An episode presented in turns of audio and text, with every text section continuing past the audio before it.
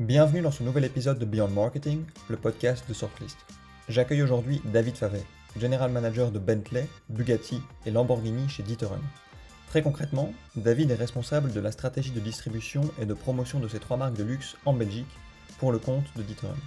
Avec plus de 20 ans d'expérience dans le marketing, élu marketeer de l'année en 2017 et advertiser de l'année en 2018, David a énormément de choses à nous apprendre et ça tombe bien, il a accepté de partager ses connaissances dans cet épisode de Beyond Marketing. Très concrètement, on parle du rôle du digital dans le marketing d'une marque de luxe et de pourquoi 70% de son budget marketing va y être consacré.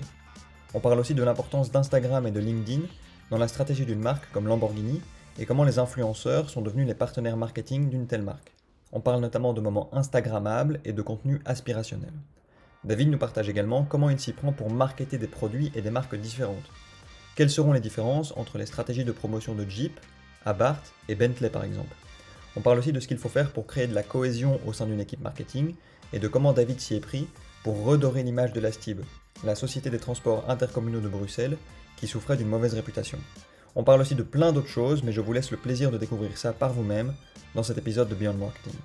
Je vous souhaite une très bonne écoute, plein d'apprentissage et surtout, partagez le podcast à une personne que le contenu d'aujourd'hui pourrait aider. A très vite Euh, on va aborder différentes choses dans ce podcast. On va parler de, plusieurs éléments différents. Donc il y, a, cinq grandes thématiques. Donc il y a la mobilité, le domaine de l'automobile, euh, dans lequel vous travaillez depuis très longtemps. On va aussi parler de product marketing, d'image de marque, euh, du fait que vous avez été élu marketeur de l'année il, y a trois ans. Et on va aussi parler de management. Donc on a pas mal de, choses à, discuter. si on a le temps, on va voir combien de temps ça nous prend. la, première question que moi j'aimerais bien vous poser, vous travaillez dans le domaine de l'automobile depuis plus de 20 ans, euh, dans le domaine du marketing.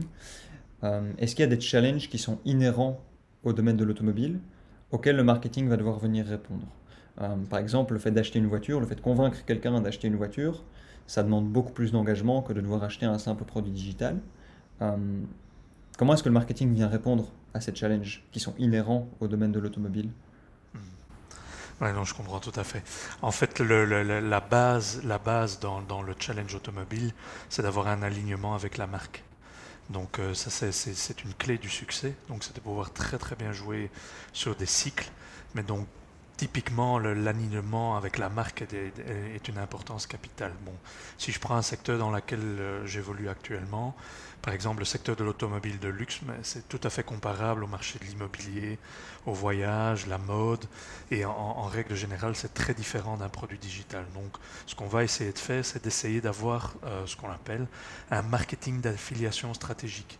Donc, c'est-à-dire si, par exemple, dans, dans le cadre de l'automobile, on prend une région comme la Belgique, ah ben, on va essayer d'associer de, en fait cette marque avec d'autres secteurs du luxe, par exemple. Euh, dans, le cadre de l'automobile, on va s'associer avec des marques de montres, des marques d'immobilier, euh, de l'art parfois, etc., pour vraiment pouvoir véhiculer une, affection à, la marque. Et effectivement, dans, ce domaine, les, les réseaux sociaux nous aident énormément. Ça reste un produit excessivement émotionnel, contrairement à ce qu'on peut penser. Chaque voiture, en fait, est un produit purement émotionnel. Et les personnes qui vous diraient bah, j'achète une voiture purement rationnellement sont excessivement rares. Euh, donc, euh, c'est un peu comme l'achat d'une montre. Euh, si aujourd'hui c'était uniquement un achat rationnel, on aurait tous une, sans faire de, discrimination, une Casio électronique. Or, c'est pas le cas. Donc mhm. c'est exactement la même chose. C'est vraiment euh, l'alignement avec la marque qui est le plus important dans le marketing automobile aujourd'hui et en règle générale dans, la plupart des secteurs de la mobilité. Quand vous parlez d'alignement de marque, euh, est-ce que qu'est-ce que vous entendez précisément par là? Et est-ce que c'est venir s'inscrire dans un environnement qui va parler aux clients quand on va s'associer avec des, marques, des, marques de montres, euh, de l'immobilier de luxe, etc. Oui, tout à fait. C'est exactement ça, c'est de voir effectivement, de voir dans une zone euh, qui, nous est donnée ou dans un, environnement, aujourd'hui c'est vraiment un environnement digital, c'est d'assembler des, éléments semblables. C'est-à-dire, ça c'est vraiment l'avantage aujourd'hui du big data et de, de, justement tous ces médias sociaux et, et le web, c'est qu'on peut se nourrir de données qui nous permettent de faire des regroupements en fait de vraiment pouvoir voir tiens, quels sont les types de mots utilisés, les types d'environnement, et de pouvoir les regrouper, ce qui renforce en fait très clairement l'attrait pour une marque et d'être présent à un moment donné quand le client ou le prospect en a besoin. C'est vraiment ce qu'on cherche à faire un maximum et avec l'expérience, comme ce sont des secteurs à la différence d'un produit digital qui sont déjà depuis très longtemps sur le marché, on a quand même pas mal de notions qui nous permettent d'aller très très vite justement pour pouvoir euh, trouver le bon spot euh, pour parler à nos clients ou nos prospects. Mhm. Vous, les réseaux sociaux, c'est une source importante euh, de génération de clients. Il y a beaucoup de personnes qui viennent chez vous pour acheter des voitures grâce aux réseaux sociaux et grâce à ce que vous mettez en place sur ces ah réseaux-là. ouais ah oui, excessivement importante. c'est la, clé du succès aujourd'hui et des marques, par exemple, bon, soit on est une marque généraliste et on permet justement de diversifier le plan marketing, on peut, on peut être quasiment en plan marketing classique et on va mettre entre 30-35% sur le digital. Dans des marques de luxe, ça va être tout à fait l'inverse, on va être à 70-80% en investissement digital. Contrairement à ce que la plupart des gens pourraient penser, en fait, où on dépense excessivement peu en médias classiques sur des marques de grande luxe. Donc je prends un Bentley ou une Lamborghini, on fait, on fait très très peu là-dedans. Par contre, en digital, on est excessivement présent. Ouais, ça m'étonne. Certainement encore plus sur les médias sociaux. Mhm. Ça m'étonne d'entendre que par exemple un Lamborghini va être hyper fort présent sur le digital. Euh, c'est assez contre-intuitif, j'ai l'impression. Ah oui, non, pas du tout, parce que Instagram est notre premier moyen de communication. Mhm. Aussi étonnant que ça puisse paraître, on va toujours euh, chercher à être présent sur les, sur les médias sociaux, euh, à être ce qu'on appelle Instagrammable, à chercher des moments Instagrammables pour faire vivre en fait une expérience exceptionnelle. Et les gens vont s'identifier à ça. On va créer ce qu'on appelle de l'aspiration on devient alors, on crée ce qu'on appelle une marque aspirationnelle. Là où par le passé, on le faisait avec des médias classiques, euh, pourquoi? Parce que c'était le vecteur à la base, la télévision, le cinéma, etc. Aujourd'hui, on est vraiment euh, très très très très très présent sur les smartphones euh, et on cherche à avoir ce qu'on appelle des moments Instagrammables. Comment est-ce que vous faites pour générer ces moments justement en termes de stratégie? Ah, ben là, là, là c'est vraiment de, de, de s'associer aux bonnes personnes au bon moment et d'être là où elles se regroupent. Donc c'est pour ça qu'on a vraiment des spots qu'on préfère, donc qu'on parvient vraiment à travailler. C'est un peu notre rôle. La marque en elle-même a un awareness qui est très très très grand. Et nous, on doit vraiment euh, travailler en fait sur la, connaissance, l'awareness des points de vente. Donc par exemple, Lamborghini Brussels, on va se montrer à certains endroits où on sait qu'on va attirer du monde et on sait qu'on va créer euh, des moments Instagrammables en Belgique. D'accord. Et est-ce que ça va être du contenu qui va être uniquement produit par Lamborghini? Par exemple, hein, c'est un exemple, ou est-ce que vous comptez aussi sur le contenu que d'autres personnes vont venir créer et vont venir taguer Lamborghini dans leur propre contenu? Oui, tout à fait. Donc en fait, on a un contenu de base euh, qui nous est fourni par l'usine, qu'on utilise de façon corporate, mais aujourd'hui, ce qu'on préfère, c'est vraiment d'avoir euh, du natif, donc des gens qui vont créer pour nous du contenu, et on s'associe avec quelques grands blogueurs euh, qui nous permettent effectivement d'avoir une visibilité bien meilleure. Si vous allez voir, même ça se traduit physiquement en fait. Euh, par exemple, on, pourrait s'imaginer que, des concessions comme Lamborghini Brussels ou Bentley Brussels ou Bugatti sont des châteaux forts fermés, c'est pas du tout le cas. Donc on a, on a, vraiment, euh, on, ouvre à certains blogueurs la possibilité de faire des photos, de prendre, euh, de s'approprier le showroom, de faire certains reportages. Également, c'est pour ça qu'on sort énormément avec nos voitures pour qu'elles soient visibles à, certains endroits. Et c'est là qu'il y, a un phénomène euh, qui se crée autour d'elle, une, sorte d'aspiration positive euh, qui va être immédiatement taguée, Instagrammée. et en, règle générale, on, privilégie Instagram. pourquoi? Parce que là, on se crée l'image, mais par contre, on a d'autres vecteurs également, par exemple LinkedIn. LinkedIn est typiquement un, vecteur qu'on utilise là plus pour être plus proche avec, avec nos clients directs. D'accord. Et nos clients ont accès aussi à des réseaux qui ne sont pas publics. Ok, ok, Notamment via des applications. Ok. Ici, j'ai deux choses sur lesquelles rebondir. Les blogueurs, comment est-ce que vous faites pour les sélectionner? Comment est-ce que vous faites pour choisir les blogueurs avec lesquels vous allez travailler? Il y a déjà une affinité euh, au monde du luxe, au monde de, la voiture. Donc, euh, à la base, il y a une sélection naturelle qui se fait. Donc, euh, quelque part, on voit également quelle personne produit du contenu de qualité. On n'intervient jamais sur le contenu en tant que tel, mais on voit la qualité du contenu. Et ceux-là, on va les mettre en avant plutôt que d'autres. Donc, quand certaines personnes, et, elles peuvent être très très jeunes, donc euh, nous fournissent du contenu de qualité, on, va les alimenter. D'accord. Et c'est vous qui allez vers elles Ou est-ce que c'est possible que des blogueurs viennent vers vous pour vous proposer leurs services En règle générale, c'est eux qui viennent vers nous. D'accord. Donc ça, c'est l'avantage, je vais dire, d'avoir des marques comme Lamborghini, Bentley ou Bugatti. C'est en règle générale, leur awareness est très, tellement grand que les personnes viennent chez nous. Et ce que nous, on fait, c'est qu'on distille également du contenu, par exemple sur Lamborghini Brussels. Donc on les alimente euh, avec des activités que nous faisons au niveau local. D'accord, ok, je comprends.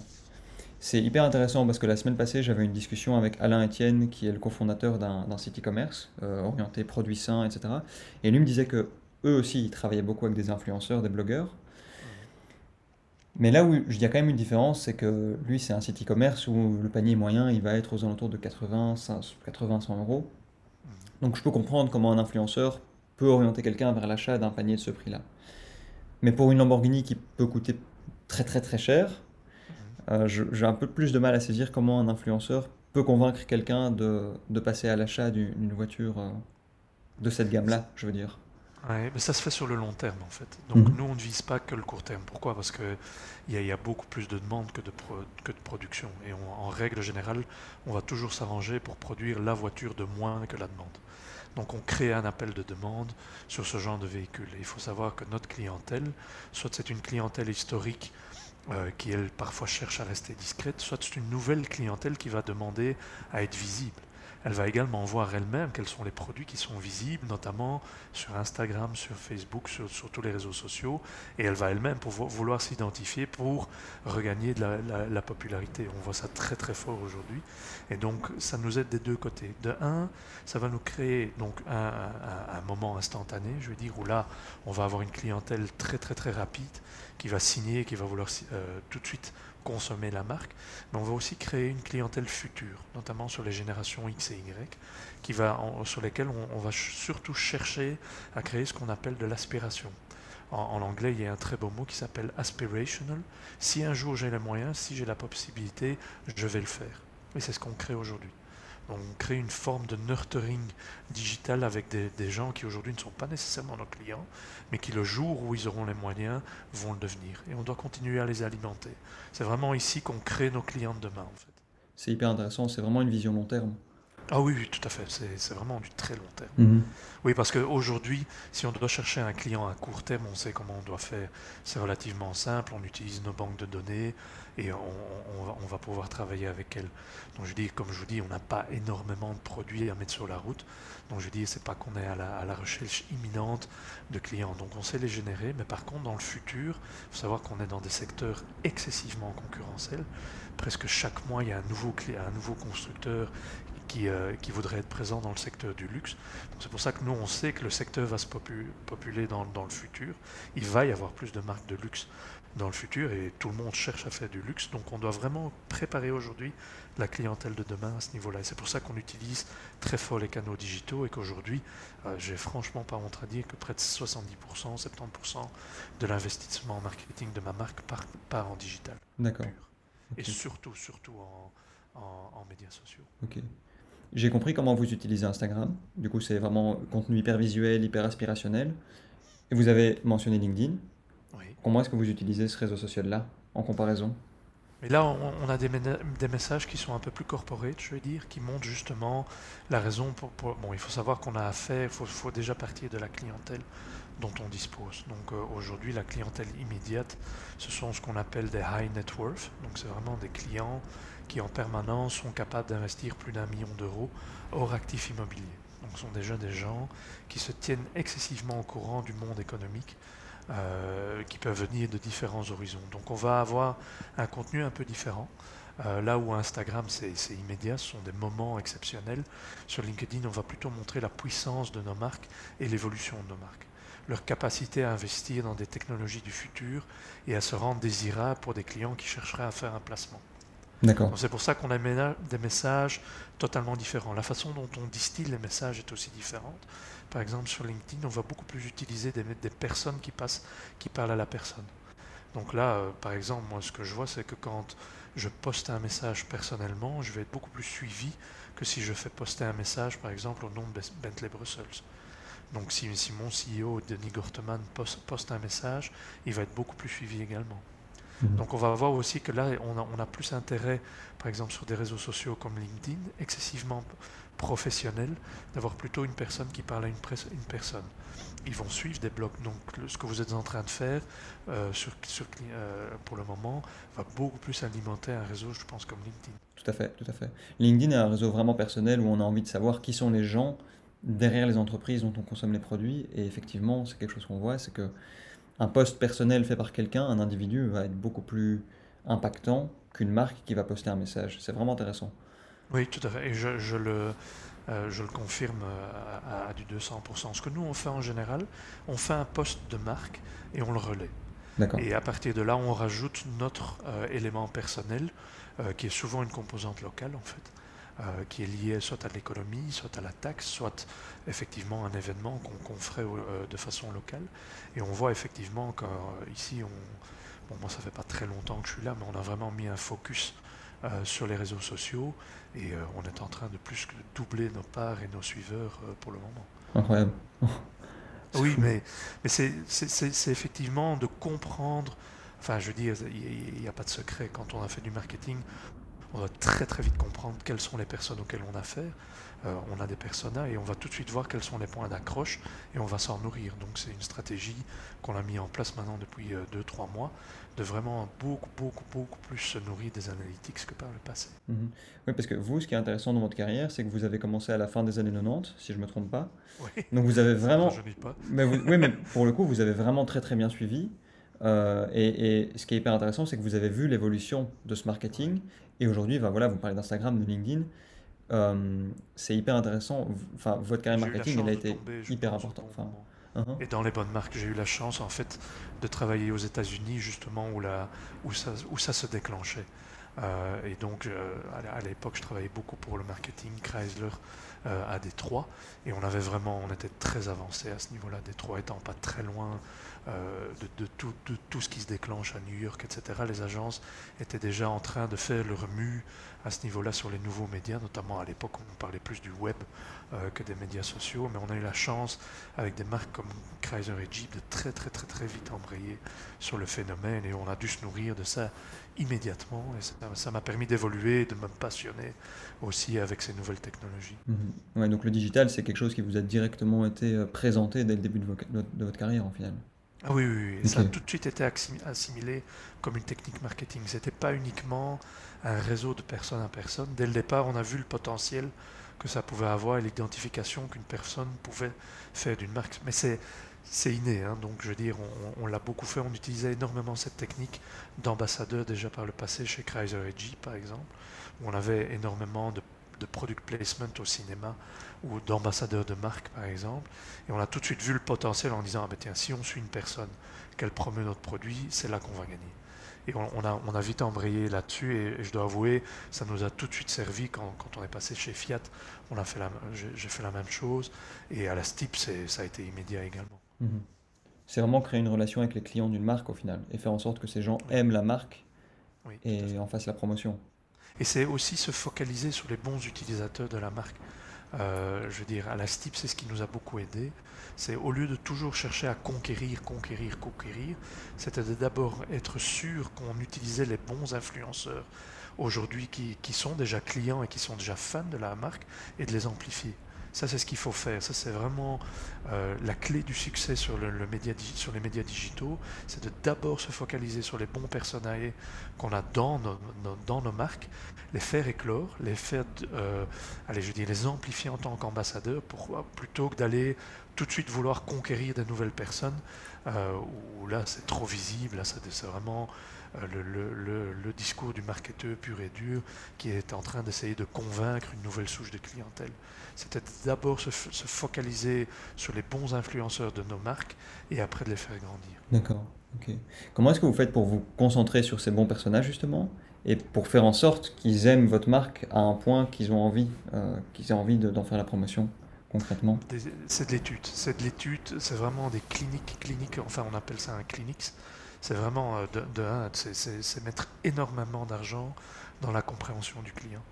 Donc, euh, je veux dire, une des plus grosses parts d'investissement d'un constructeur automobile ou euh, même dans les transports en commun, par exemple, ce que j'avais fait, c'est qu'on avait mis, on avait euh, rebudgétisé, en fait, on avait augmenté la part qui était destinée à l'étude pour vraiment comprendre à qui on a affaire, quels sont les langages qui sont utilisés, quels sont ce qu'on appelle les, moments de vérité, les moments of truth, et vraiment capitaliser dessus, les amplifier, donc vraiment à chaque moment réel, un moment de vérité qu'on pouvait avoir le, le client avant Instagram, on, faisait en sorte de pouvoir amplifier ce moment et d'en faire une expérience.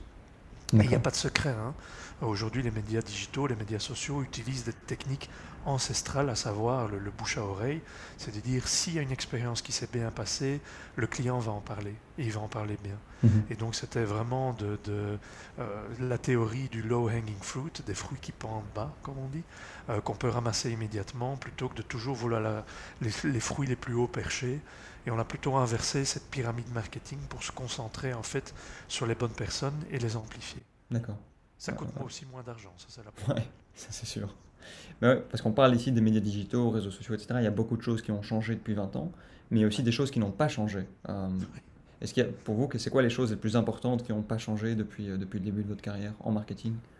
C'est le respect de l'ADN d'une marque. Donc le, le, brand marketing est ce qu'il y a de plus important. Ne jamais, jamais, jamais changer les codes de la marque. Donc je veux dire, à moins de faire un rebranding complet, il faut vraiment essayer de garder le code de la marque, mais de l'exprimer d'une autre façon qui est adaptée aux médias. Donc une marque doit toujours rester ce qu'elle est. Donc elle doit bénéficier de son ADN euh, et de voir effectivement dans son ADN comment est-ce qu'on travaille le tone of voice en fonction du média mais il faut vraiment être aussi bien consistant que congruent. Et le mot congruent est effectivement très important. Pourquoi? Parce qu'il s'assimile euh, à deux concepts, qui est le concept en fait de physique et de digital. Donc ça dit que l'expérience qu'on a eue avec une marque physiquement doit se relayer également digitalement et vice-versa.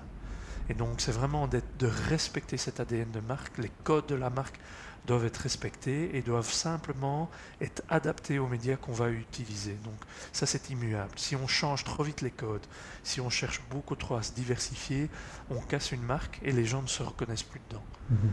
Donc je dis ça c'est vraiment immuable, être consistant, donc c'est-à-dire répéter des mêmes messages, répéter des mêmes codes de messages et congruent, ne surtout pas avoir un dialogue différent en fonction euh, du message. On peut, on peut euh, légèrement s'adapter, mais que l'expérience qu'on véhicule sur un média, digital soit la même que quand on rentre dans un média euh, dans, dans une expérience physique.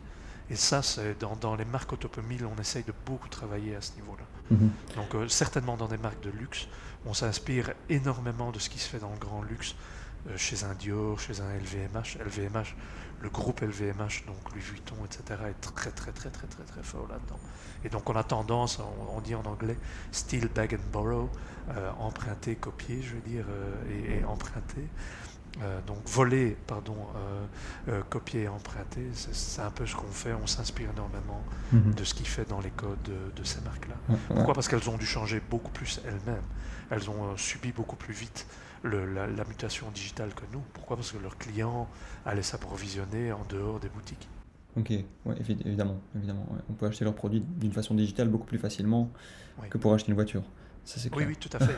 et euh, je dis, c'est pas pour rien qu'à l'époque, allez, je me souviens, parce que ça a été un peu la révolution, et c'est ce qui a fait aussi que, que l'automobile a opéré une mue.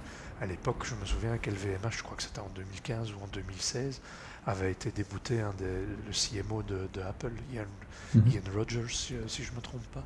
Ils avaient été chercher euh, cette personne pour justement immédiatement embrayer parce qu'ils perdaient de la part de marché invraisemblablement sur des nouvelles marques. Je me souviens à l'époque de Diesel qui, qui explosait euh, euh, dedans. Donc, certaines marques italiennes qui commençaient vraiment à, à, travailler avec le web et les canaux digitaux et qui explosaient. Et LVMH a très très vite compris ce qu'il fallait faire dedans. Et aujourd'hui, on s'inspire énormément de ce que font. Vous avez des exemples concrètement de, sources d'inspiration? Qu'est-ce que vous allez chercher chez LVMH comme, comme inspiration Louis Vuitton, ça c'est très très clair. C'est-à-dire que dès le départ, ils ont compris, par exemple, comment utiliser certains produits. Euh, donc pas nécessairement les sacs, euh, mais par exemple leurs parfums.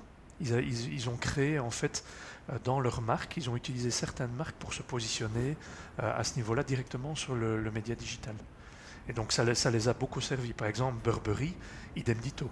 Euh, Burberry, en fait, ils ont, ils ont pris certains produits Euh, Burberry, on ne peut pas plus classique, c'est un peu comme Bentley, c'est une institution d'une marque de luxe britannique. Ils ont vraiment euh, utilisé certains de leurs produits pour les positionner uniquement sur les réseaux sociaux. Et avec des musiques qui étaient de vraiment euh, pas de, de, la pop, de la rock anglaise, ils ont utilisé ça, ça leur a donné un autre, une autre vue et ils ont commencé à démarrer la vente en digital plutôt avec des parfums qu'avec des produits vestimentaires. Mhm. Et le VMH a utilisé aussi ça très très fort. Donc ils ont utilisé des produits qui étaient des consumables, pas nécessairement les plus chers, pour vraiment se créer cette position euh, euh, digitale. Et en fait, quand les clients, les, les, primo-clients, les, ce qu'on appelait les early adopters du média digital, ont commencé à acheter des parfums euh, des parfums Louis Vuitton, des parfums Hermès par exemple, ou Burberry sur le, sur le web, euh, on cherchait à avoir cette expérience également en physique, sur des produits beaucoup, beaucoup plus chers.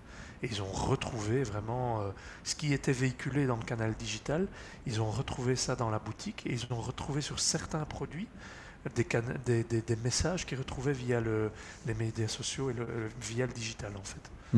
Et donc c'est pour ça que LVMH a par exemple créé d'autres, euh, d'autres sacs un peu plus, un, peu plus fashion. Burberry aussi a créé des produits un peu plus rock'n'roll dans leur boutique avec des, du storytelling dans la boutique. Donc ça c'était très bien fait. Ils ont vraiment bien réussi ce mariage figital, je veux dire, euh, parce que c'était pas gagné. Hein, je veux dire, euh, des marques comme LVMH ou Vuitton ou même nous-mêmes, Lamborghini ou Bentley, on peut pas du jour au lendemain dire oh bah on va plus faire du web sales ou euh, euh, de l'e-commerce. Ça marche pas comme ça. oui, parce que c'est des entreprises qui sont tellement énormes pour faire adapter la pour adapter la stratégie globale et avoir des résultats qui sont positifs derrière, c'est quand même beaucoup de travail et ça ne doit pas être évident du tout. Ah oui, on n'est pas des digital natives. Hein. Mhm. Je dis, on n'est pas une start-up euh, du coin. Donc nous, on a des payrolls, on a des personnes, on a de l'immobilier à faire vivre. Donc on ne pourrait pas dire, oh bah, vous savez quoi, demain, nos voitures, on va les faire vendre par un Amazon de luxe. Non, ça marche pas comme ça. Mhm, mhm. Je dis, on ne sait pas opérer une mue euh, euh, comme cela. On sait véhiculer certains messages. Et on va, euh, c'est pour ça qu'Instagram est très important pour nous. On va véhiculer des moments, mais c'est impossible de vendre une Bentley en ligne pour le moment, parce que le mhm. client doit personnaliser sa voiture, il doit, il doit, toucher le cuir, il doit le sentir. Donc il, doit, il y a encore une expérience physique qui est très très forte à ce niveau-là. Par rapport on, va arriver chez, chez, Lamborghini. Lamborghini est un peu plus rapide à ce niveau-là. Bon, on n'est pas encore sur du web sales euh, pur et dur, mais, euh, mais euh, Bentley, c'est beaucoup plus compliqué. Hein. Oui Ah oui, oui, le, le, client, il est typiquement ce qu'on appelle ROPO, Research Online, Purchase Offline. Ok. Okay, et par contre, ce qu'on va avoir, c'est par exemple, petit à petit, une fois que le client s'est fait configurer sa voiture, il va demander par exemple de l'avoir délivrée à un autre endroit que la concession. Ça, par contre, on a, on a, on a beaucoup plus que par le passé. Par le passé, il, prenait, euh, il faisait tout dans la concession, même la livraison. Aujourd'hui, on a, on, a, plutôt des clients qui vont nous demander ah, est-ce que vous pouvez amener ma voiture à tel ou tel endroit parce que je fais une fête ou euh, parce que c'est une célébration, etc. Donc il y, a pas mal de, changements dans la façon dont on distribue en fait. Mhm. Et on sait pourquoi? Oui, bah, bah c'est typiquement euh, drivé par les nouvelles expériences digitales. On, a, on opère une mue. Aujourd'hui, euh, les vérités d'hier euh, immuables sont totalement en train de changer. On est dans le monde VUCA et, euh, et ça s'adapte, ça, s'applique à nous totalement. Mmh, mmh, mmh. Ça s'applique vraiment à Bentley, à Lamborghini et à Bugatti. Je veux dire, aujourd'hui, notre client va d'abord regarder sa voiture en ligne, il va, il va expérimenter du, du virtuel. Donc euh, on, a lancé pendant le Covid chez Lamborghini des, expériences de, virtual reality qui ont très très bien fonctionné. Mais de là, les clients à un moment euh, ne vont pas plus loin et ils vont nous contacter, ils vont quand même prendre rendez-vous pour venir chez nous et dire oui mais je voudrais quand même entendre le moteur réellement. Donc ça on n'a pas encore tout à fait réussi, ou sentir le cuir, ou, toucher la voiture, etc. Donc on mhm. n'est pas encore tout à fait prêt à faire la commande complète en ligne même si les systèmes existent et qu'on pourrait dire, bah oui, vous pouvez tout à fait valider votre bon de commande en ligne, on pourrait le faire sans aucun problème, mais aujourd'hui, euh, la, clientèle n'est pas encore prête. Et vous pensez que ça va arriver un jour? Oui, oui, tout à fait. Tout à fait. Sur des produits, je veux dire, euh, euh, parce qu'on a aussi deux gammes de produits. On a des produits standards et on a chez Lamborghini, on a le Ad Personam et chez Bentley, par exemple, on a Mulliner. Qui sont des produits totalement personnalisables.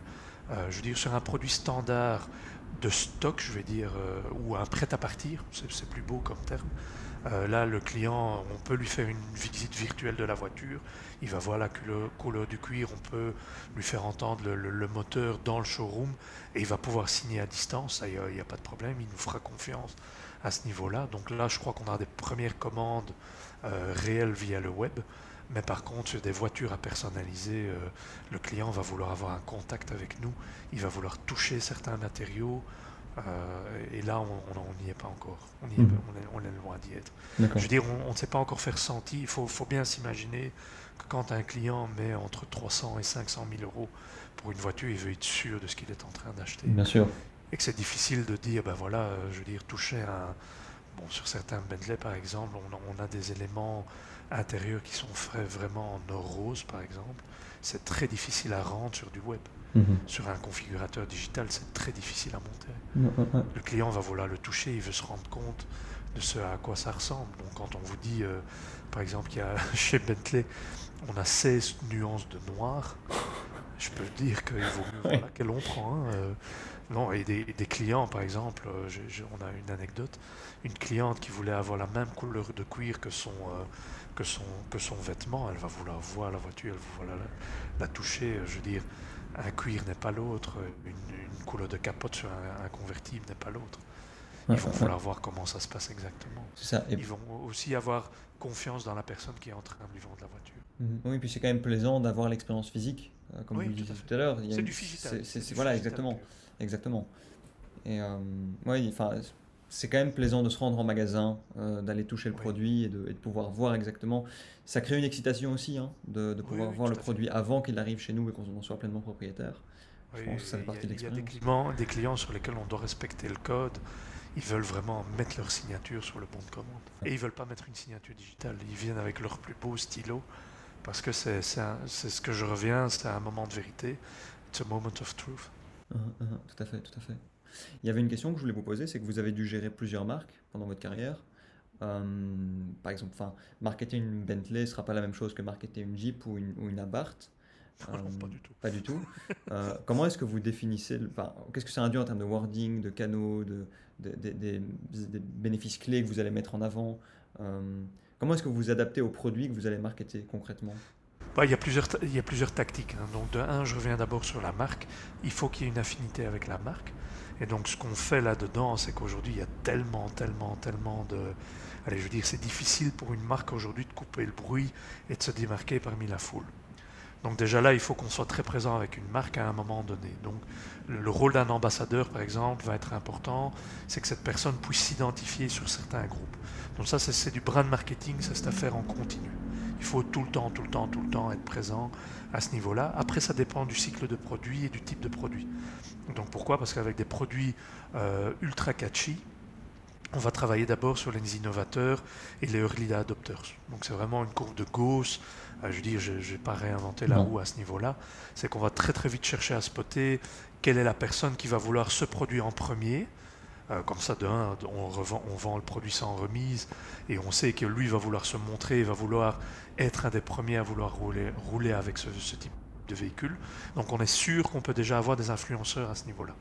Ça, c'est vraiment ce qu'on va créer, c'est de voir, bah, tiens, euh, si, on prend, euh, je sais pas moi, une Abarth, euh, on va très très vite voir quelle communauté est sensible aux produits italiens très fashion. Par exemple, et, et c'est pas des blagues, la communauté gay est un vecteur excessivement important pour Abarth, par exemple, au Fiat. Donc là, on va très vite se positionner là-dedans et on va pouvoir effectivement avoir des influenceurs de mode qui vont tout de suite faire part du, produit et qui vont le véhiculer.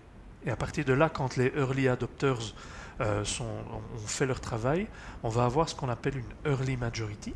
C'est-à-dire là, une plus grande majorité va commencer à s'adapter au produit, à le faire vivre. Donc, par exemple, euh, sur la 500, l'agent féminine va très très fort commencer à s'y identifier parce qu'elles l'ont vu à des endroits. Et après, vous allez avoir le late majority, c'est-à-dire la, majorité pleine euh, sur ce produit euh, qui, qui, arrive plutôt dans le cycle automobile aux alentours des deux ans, deux ans et demi du cycle de vie du produit. Mhm. qui elle va vraiment s'identifier au produit pur et qui va dire ah ben voilà, c'est vraiment vers ça que je veux aller. Donc par exemple, euh, c'est le cas d'école, c'est la Twingo à l'époque, où, en- fait le marketing, le, marketing pensait effectivement que la Twingo, il fallait aller sur une cible euh, de que la cible de client allait typiquement être euh, le jeune trendy, etc. Alors que pas du tout, c'était plutôt des personnes plus âgées. Heureusement qu'au départ, les marketeurs de chez Renault croyaient que leur cible allait être excessivement jeune et qu'ils avaient fait un marketing excessivement jeune. Mais en fait, la vraie cible, c'était des personnes qui avaient connu la 4L ou la 2 chevaux, qui s'identifiaient à la, 2, 2 à, la, à, la, à la Twingo, mais qui avaient effectivement, c'était dit, identifié à des codes de communication beaucoup plus jeunes qu'eux. Cette voiture les rajeunissait en fait. Et heureusement, ils avaient, ils avaient tapé juste à ce niveau-là. Donc, par erreur, ils l'avaient commis. Et comme quoi, il faut vraiment très, très, très, très, très bien étudier son produit avant de, le- de le marketer. Et c'est jamais du hasard. hein. Mhm. Dans l'automobile, n'allez jamais croire qu'une campagne de publicité est lancée à la va-vite. Euh, ce sont des millions qui sont investis là-dedans. C'est des, des budgets colossaux avant de, avant de lancer un produit. Il n'y a jamais d'erreur là-dedans. Ouais. Donc quand il y a une photo qui s'échappe, je peux vous dire que c'est rarement, euh, c'est, rarement pareil. Donc c'est vraiment d'abord comprendre le produit à fond, savoir à qui il va plaire, et ensuite aller chercher l'attention des gens, euh, ça, enfin, aller chercher l'attention de où les gens, où les gens mettent leur attention, aller leur mettre le message le plus pertinent possible par rapport au produit en, en question. Oui, il faut, il faut être très conscient de, de- du cycle dans lequel on est. Pourquoi? Parce qu'on ne va pas marketer une voiture en début de cycle comme on la marketerait en fin de cycle. Non, du tout. Ou pendant une période de face- facelift, on a une, facelift, on a une deuxième base euh, de, de- de produits où on va rechercher une première vague de clientèle dedans. Donc il faut vraiment voir à quel moment, euh, à quel moment on est présent euh, dans, dans- dans le, dans, dans le produit. Mais par exemple, vous me citiez tout à l'heure euh, Jeep ou Chrysler. Ben, ben, par exemple, chez Chrysler, on, on utilisait excessivement fort les brand ambassadors. D'accord. Et on avait des mots excessivement émotionnels. Donc, par exemple, je me souviens euh, que la, la 300C, à l'époque, on l'avait lancée avec euh, Céline Dion, qui cartonnait, et le, le tagline de la marque à l'é- l'époque était excessivement fort, c'était Drive equals love. Ouais, Et les gens, ça, ça, ça, ça partenait, et chaque fois, et je peux vous dire, c'est réel, chaque fois qu'il y avait une musique un tout petit peu euh, ultra puissante émotionnellement, les gens, euh, on, on- on- on utilisait énormément la musique. Parce que, et entre nous, j'ai utilisé exactement le même code à la Steam, hein, c'est pas des blagues. Mhm. Quand on a lancé les, les- les nouvelles campagnes de la Steam, c'était stromaïser la Steam. C'était pas pour rien, c'était le vecteur musical était quelque chose d'excessivement important. Et donc, par exemple, euh, oui, au niveau international, Chrysler utilisait par exemple Céline Dion, qui avait très très bien marché euh, à l'époque. Mais en Belgique, on a utilisé par exemple euh, très fort aux Arkenry D'accord. donc qui marchait très très bien à l'époque, qui avait vraiment, qui véhiculait exactement le message qu'on voulait passer. On avait vraiment cherché des brand ambassadors qui étaient là-dedans. Est-ce que Chrysler n'avait pas aussi utilisé, enfin, travaillé avec Eminem? Oui, tout à fait. Je pense que ça, ça, ça, avait été très fort aussi, il me semble. Oui, oui. L'appartenance à Détroit, etc. Je Oui, oui. pense que ça avait été très fort. Et c'est dans l'ADN de la marque, on va rechercher en fait des moments de vérité. Je vous dis, il n'y a jamais de rationnel dans le monde automobile, c'est très très rare.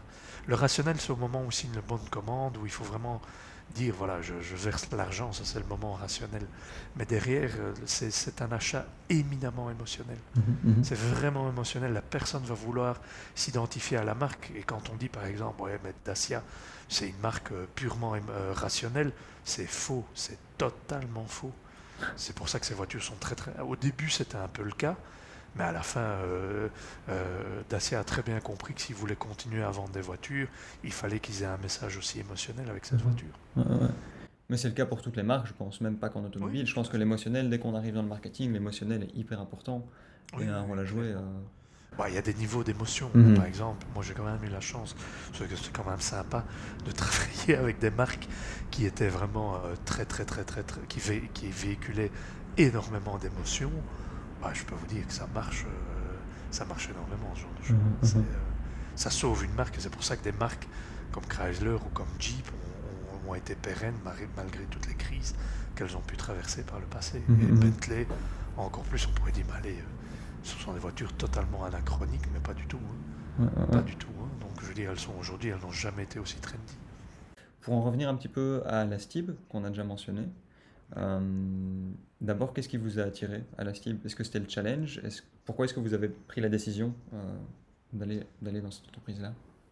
Ah ben, le challenge, c'était effectivement ce que vous, ce que vous avez dit, c'était, euh, ben, je veux dire, il y, a des moments où on, se pose la question, euh, je dis, bon, à, part ici, chez, chez, Bentley, Lamborghini et Bugatti, où c'est vraiment euh, le, rêve absolu de travailler pour, pour ces marques-là, à l'époque, je me posais énormément de questions dans l'automobile. Pourquoi? Parce que il y avait des product managers qui nous ressassaient toujours les mêmes choses. Ben voilà, on a changé deux couleurs et il faut remarketer la voiture. Donc j'avais fait un peu le tour. Et la, la, je, allez, je veux dire, on sentait qu'il cherchait. Euh, et la personne qui m'a recruté, euh, au, début j'ai eu très, très difficile à y croire. Et euh, ça, il, a vraiment dû déployer des talents de, de, de, de, chercheur de talent pour, pour me le vendre. Mais, mais in fine, il, m'a montré effectivement, ils, disent voilà, on, est vraiment devant un problème. Euh, c'est qu'on perd des clients, mais par contre, on sait que c'est le futur, et, je le croyais euh, sur parole parce que venant du secteur automobile, on étudiait énormément les nouvelles façons de se mouvoir et les transports du commun, étaient, les transports pardon, en, commun étaient vraiment ce qu'on regardait. On savait que ça, prenait de la part de marché dans les déplacements. Euh, mais là, ils n'avaient pas encore trouvé la recette, on le sentait. Mhm. Et ils cherchaient vraiment à avoir quelqu'un qui, qui venait d'un secteur qui était très différent, beaucoup plus euh, sexy, je vais dire, pour mhm. voir comment est-ce qu'on pouvait marketer la marque Steve. Et c'est ça, c'était vraiment le challenge qui tentait. Euh, heureusement, ils, ont fait confiance et on a pu lancer des choses assez fabuleuses, je veux dire, euh, réinventer les codes de la marque.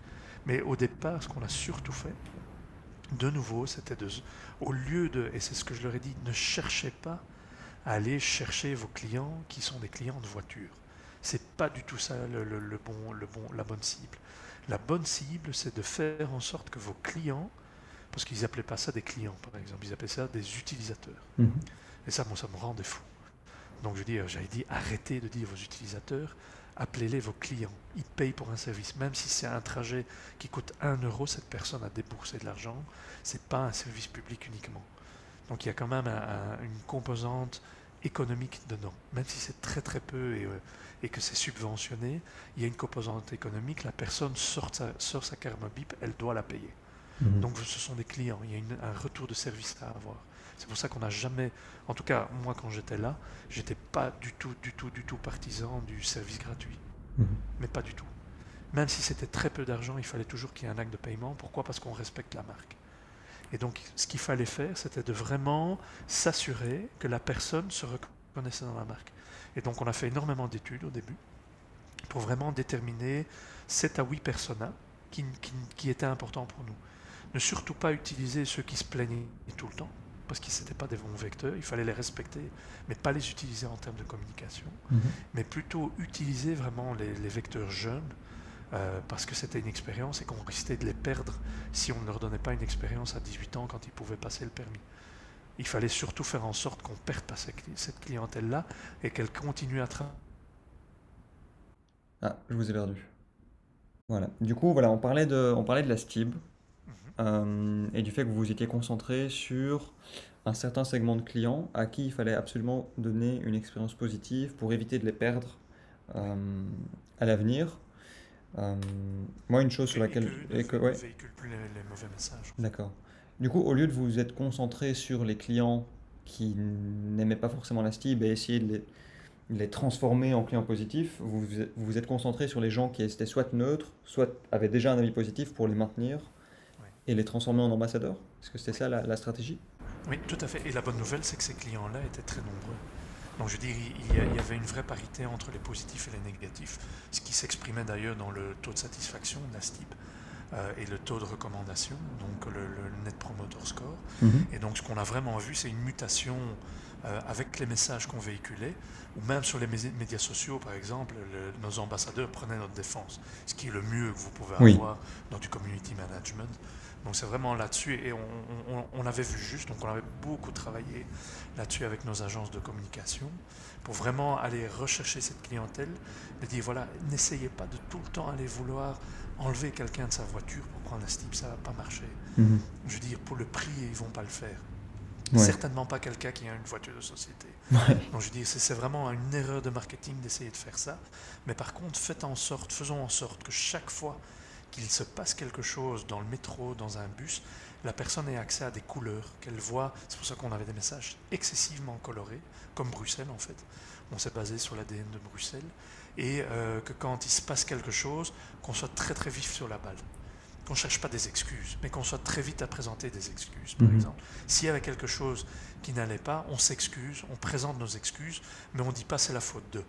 Ce qui est souvent un message qu'on entend dans les secteurs publics ah oui, ça n'a pas marché parce que ah oui, c'est la faute d'un technicien ou euh, c'est la faute d'un caténaire. Non, on présente d'abord les excuses. Voilà, chaque voyageur, on est désolé pour ce qui se passe, on cherche une solution. C'est beaucoup plus doux comme message que de dire ah mais c'est à cause d'un caténaire. Uh-huh. Ouais, et c'est faire preuve de, c'est faire preuve, ça, c'est faire preuve de responsabilité aussi. Tu vous fournissez un service. S'il y a quelque chose qui ne va pas, bah, vous êtes premier responsable.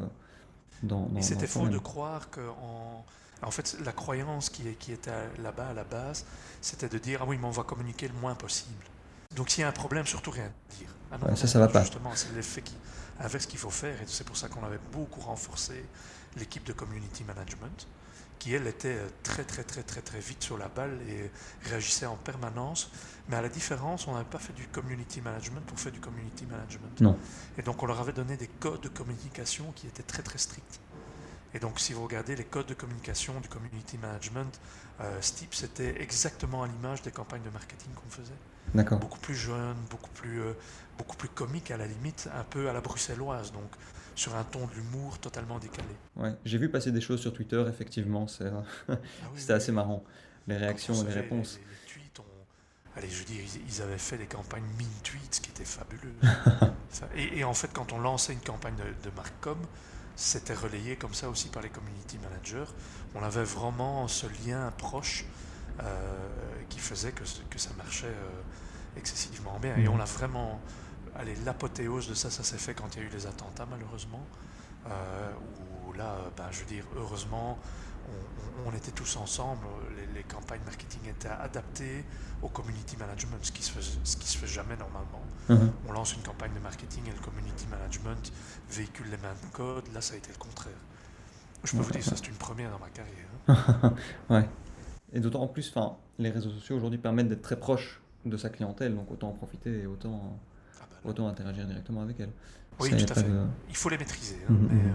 Euh, mais, c'est pour ça qu'on était tout le temps, euh, je veux dire, on l'avait vraiment, euh, et on l'a encore ici, je veux dire, dans, les marques Bentley et Lamborghini, on fait très attention à ça aussi. On a vraiment des, réunions presque tous les jours, des feedbacks pour voir, ben, tiens, qu'est-ce qui se dit pour le moment, qu'est-ce vit, qu'est-ce que Engager nous sort aujourd'hui. Mhm. J'ai encore une dernière question.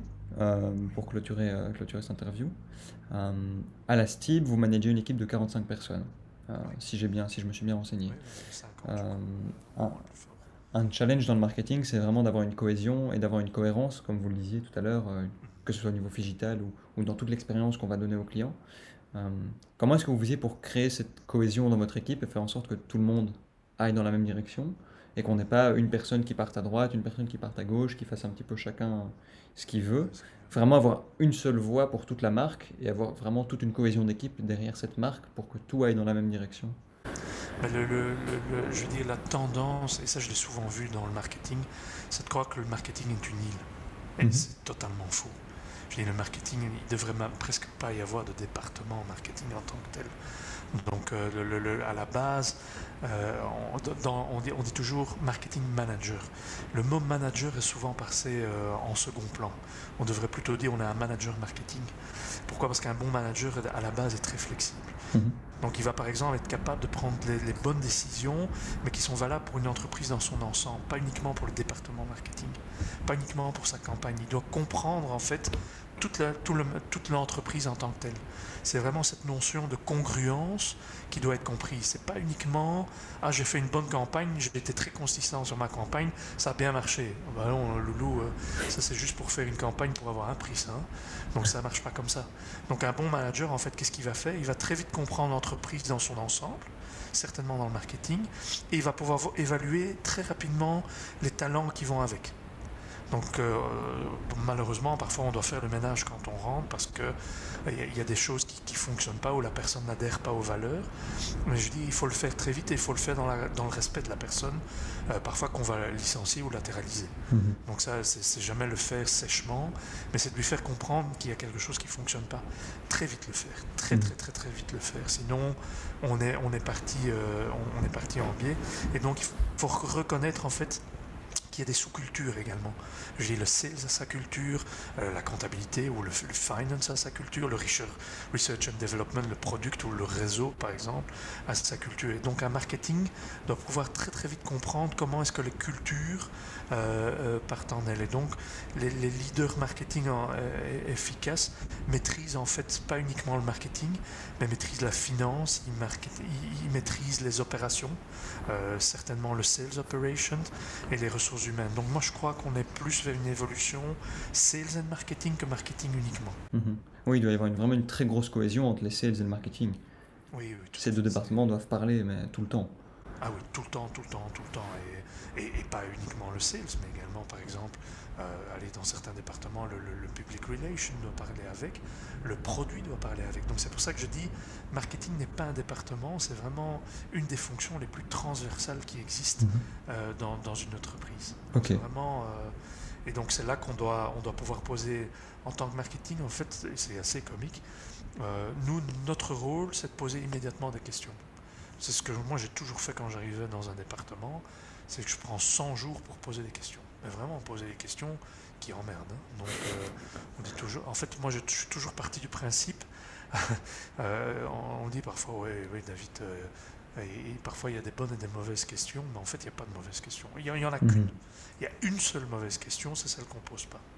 Ouais, tout à fait. Et c'est vrai. Donc le rôle d'un marketing, c'est de, de pouvoir très très vite poser les bonnes questions et de prendre les mesures en fonction de ces questions et des réponses qui vont, qui vont lui, lui être faites.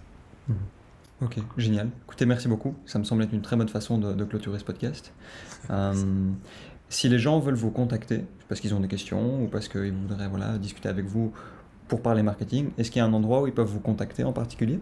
Oui, sans aucun problème. Mhm. Euh, sur LinkedIn, euh, ils peuvent y aller. Hein. D'accord, super. Lisa, ils vont sur mon profil LinkedIn n'y a vraiment aucun problème. J'aide des étudiants et de temps en temps des conférences. Il n'y a, pas de souci. Ok, génial. Merci à vous. Euh, Merci d'avoir écouté cet épisode de Beyond Marketing.